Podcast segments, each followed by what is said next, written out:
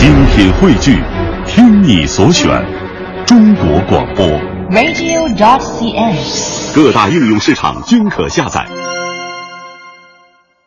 当生命的浆汁在摇曳的丝条上爆出娇嫩的柳花，西湖便涂满了人们对于春天的向往。不过，在这个季节，人们最为向往的色彩，还不是那些红红紫紫，而是掩映于湖山深处浅浅的橙黄。香烟缭绕的名山古刹，拂面而来的紫陌红尘，在这里构成了西湖另一道独特的景观，正是它西湖的乡市。近年来，前来上香的人不是数万、数十万，而是数百万计。这些善男信女，绝大多数来自江南一带的妇女。旧时江南的乡村女子，从十几岁嫁人算起，一生都要给某一个人、某一个菩萨来烧香，因为她们大多是来自鱼米之乡的桑阳残妇，所以说杭州人便给他们起了一个非常形象的名字，叫做残花娘子。每到春天的时候，残花娘子们便早早地聚集在一起，开始了进香的旅程。这个时候啊，我们心中或许会有一丝不解和疑惑，但是转眼间又释然了。其实今天的我们，从残花娘子的身上看到的是一种传统，更是一种寄托。江南一带居民到杭州进香的历史，从吴越国就已经开始了。学者陈文锦是这样为我们做解读的。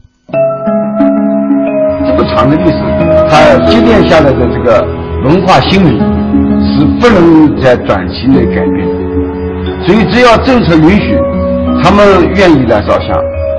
一个也放松一下自己，按照现在的话说，就是来旅游一下。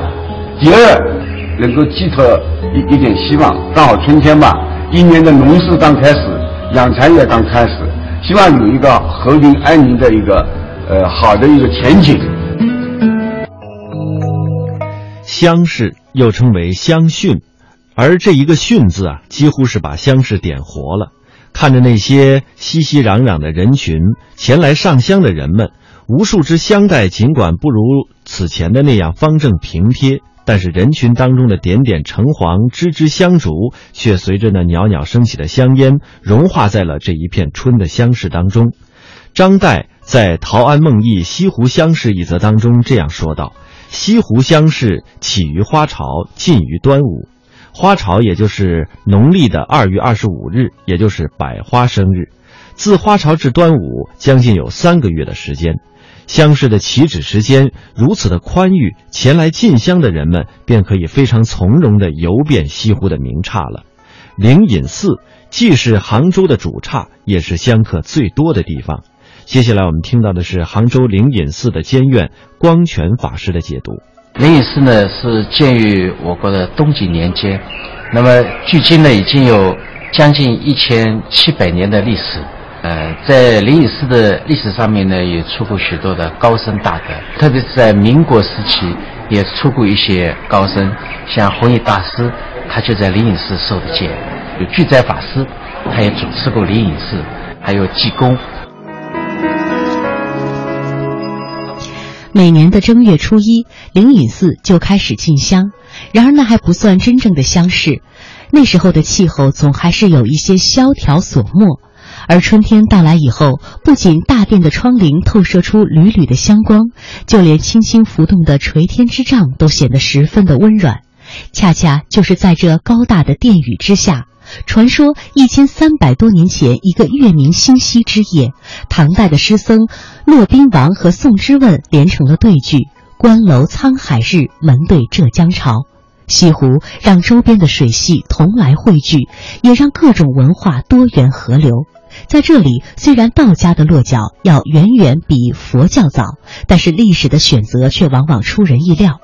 我们可以隶数出著名的道家遗迹。说说格岭，说说黄龙洞，但是当道家的粒粒金丹只是变作了线装经典的颗颗字迹的时候，佛家的要义却云水一般渗入了这片秀美的湖山。然而，道教与佛教却又能够比邻而居，相处千年。西湖是宽厚的，东土是宽厚的，所以他以儒家的仁爱之心，怀抱起道家的南华秋水，同时也构筑了创自天竺的般若之门。自印度僧人慧理创建灵隐寺，至今已经有一千七百多年的时间。在这漫长的，呃兴衰的日月当中，西湖一带究竟有过多少的寺院，实在是难以确记。弘一法师在我在西湖出家的经过一文当中曾说，西湖的寺院有两千余所。这个数字当然有着弘一法师一样的严谨。古时称称杭州为东南佛国，这一点从现在杭州的这些佛教的遗迹当中就能够看得出来。即使在今天，当我们的目光投放于城中之景或是景中之城，还仍然会屡屡发现佛教的踪影。即使是在街区闹市，一些寺院只是留下了仅供后人追溯的地名与路标，但是也不难想见，在当年这些地方有着怎样的呃仿像佛墙。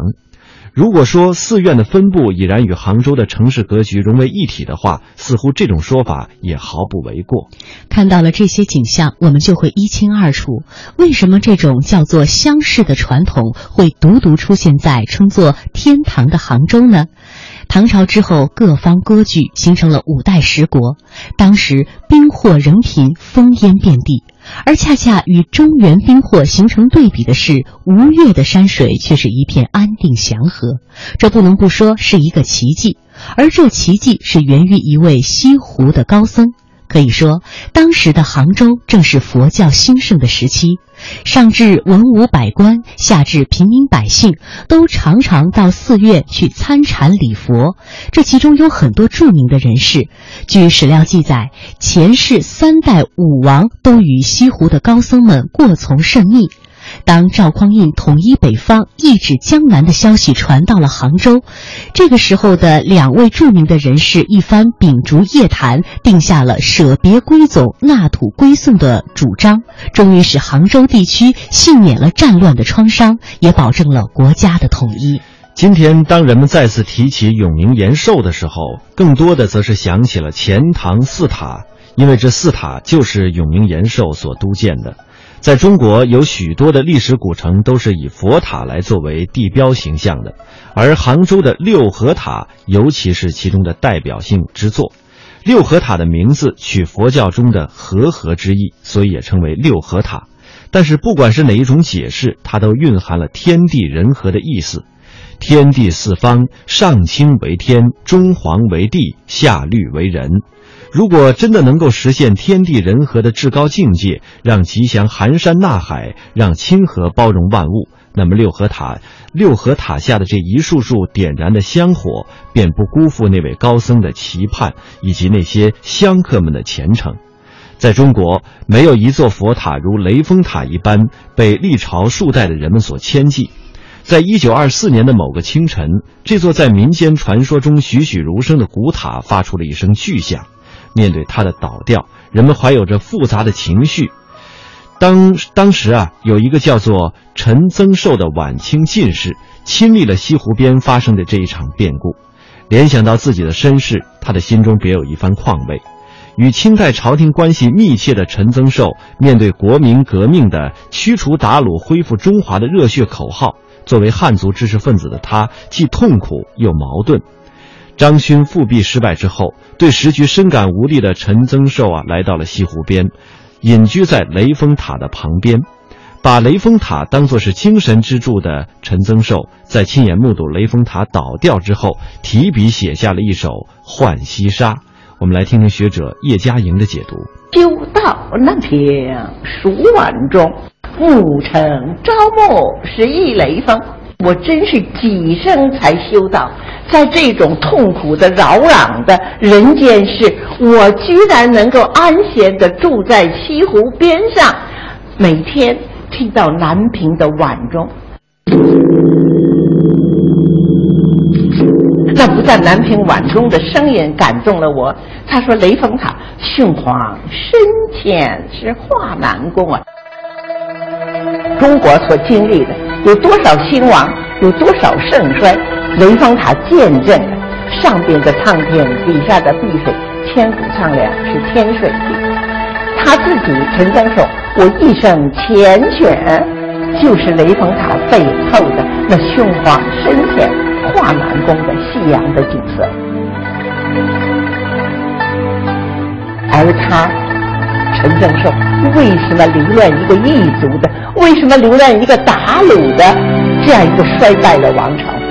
面对一个没有希望的信仰而如此的流泪，这是我晚年唯一的感情的寄托。你现在雷锋塔倒了，渭水粉碎，赵许国。七十余年以后，夕照时分，陈增寿所惦念的南屏之中恢复了对仗，一座按照古雷峰塔原貌重建的新塔在西湖南岸还原。来到净慈寺烧香的人们，一回头就能看见。有人说西湖具有文气，具有灵气，具有秀气，都自然十分的确切。但实际上，西湖还有一种气，那就是僧气。正是因为有了僧器的存在，才让红翠沾衣的西湖之美有了一种异祥的色彩。佛教文化对于杭州的影响，远远不止于深邃的宫门与寻常的巷陌。因为被人们心口相传的僧人和寺呃僧人和诗人之间的深厚情谊呢，也是西湖佳话当中十分重要的篇章。记忆是从前尘往事当中留下来最深的印象。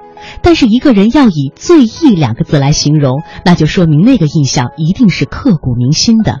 在回忆杭州的时候，白居易就是这样，因为他在北方洛阳的时候写过“江南忆，最忆是杭州”。不过，他回到杭州的时候，最先忆的不是别处，而是杭州杭州的山寺，是山寺月中寻桂子。唐朝以来，去山寺当中访僧问道，一直是文人的时尚。比如说，在一幅名画《高僧图》当中，那位向林下高僧居身下拜的高士，就是香山的呃香山居士白居易。不过呢，真正能够深层理解白居易为何与西湖的僧人如此交好的，还算是他的后任苏东坡了。苏东坡任杭州太守的时候，每逢政务之暇，他总会去寻访他所熟悉的那些诗人僧侣，并在那里投呃非常投缘和非常聊得来的高僧们谈诗论画。不知不觉就到了繁钟入耳、月上山林时分。接下来，我们再来听学者陈文锦为我们讲述那段历史。他在杭州当太守，他去看这个辩才老法师到龙井去。辩才当时已经八十岁了，他一般来说任何客人他都不送出去远门，但是跟苏轼两人谈谈谈谈，过了龙井下面这条溪，上面的这个他的童子就叫了，已经过了，就是后来就因为这个传说就留了个亭子叫过气亭。白居易与苏东坡给西湖留下的这两道长堤，早已为世人所熟悉。人们漫步长堤的时候，也许以为这只是他们居杭时期实实在在的业绩。从宏观的视野来看，这也正是他们崇禅上道的另一种形象的体现。因为济世利民的从政思想与救济苍生的佛教宗旨在本意上都是相通的。而这两位曾经主政杭州的诗人，只是把这二者在西湖的山水之间进行了诗意的综合。二百五十多年之后，苏东坡仅仅用了两行诗句，便道出了自己的心得：“定似香山老居士，世缘终浅道缘深。”共同的居士身份，共同的航程眷恋，共同的参禅履历，使得他们的作品也具有了极其相似的特点，既有红尘的千般事物，又有淡远的一片禅心。与白居易相比，苏东坡居杭时期的佛教环境已经大不相同了。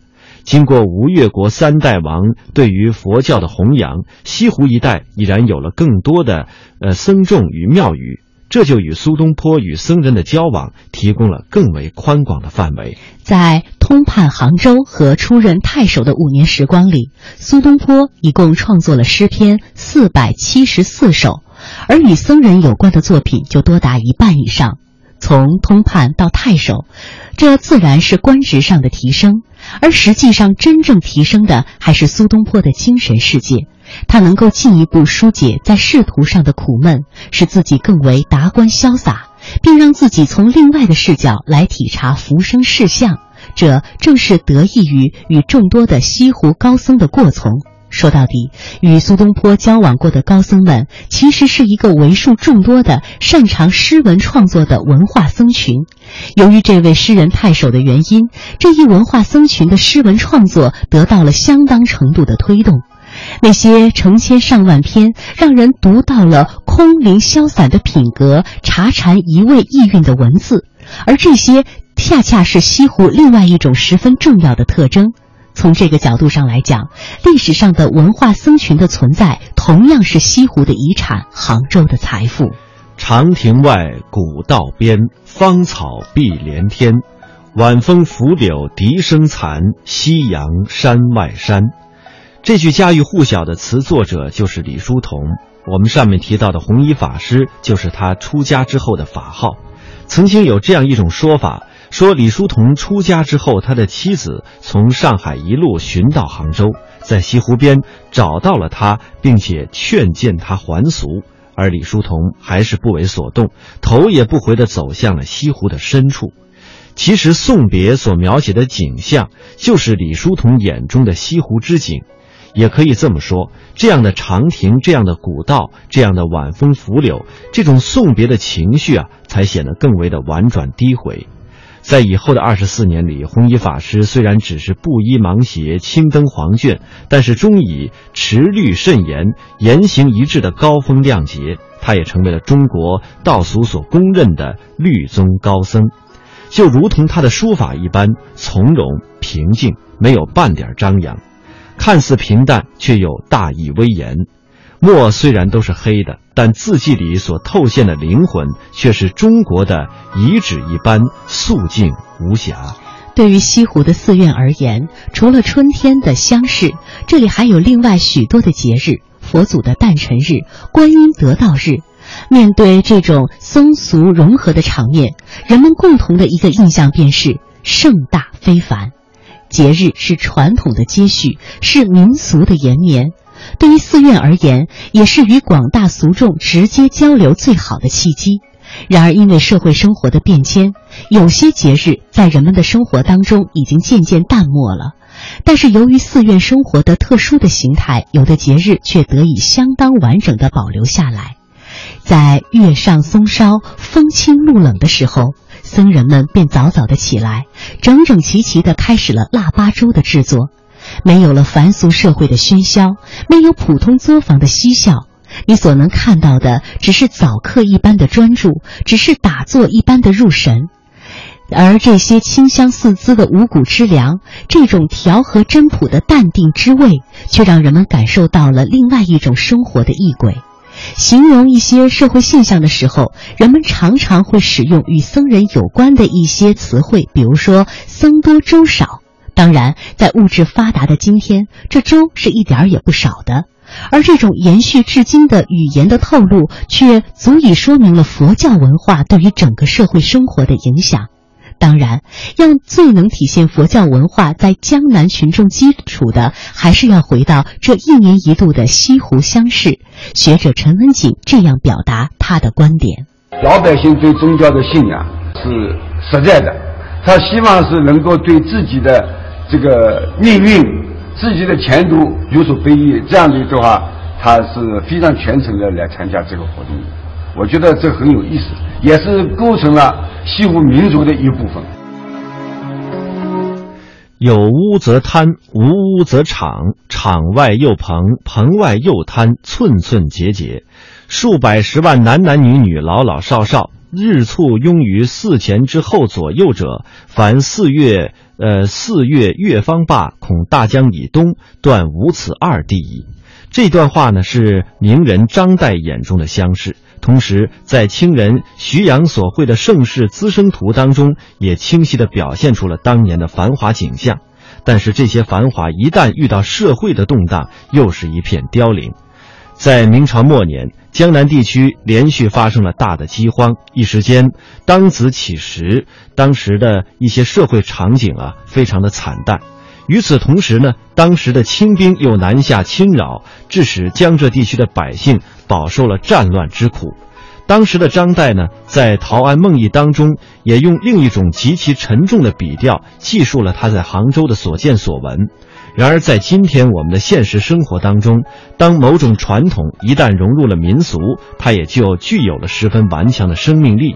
因此，只要遇到社会环境的安宁之期，这西湖的乡试便又如春雨之后的竹笋，呈现出欣欣向荣之态。在今天，虽然我们再也见不到偌大的红烛，再也看不到无数的香船，可是已经点缀着时代色彩的乡市，以及它所透现的那种祥和、富足和吉庆之意，正在春色无涯的季节，注视着前所未有的西湖。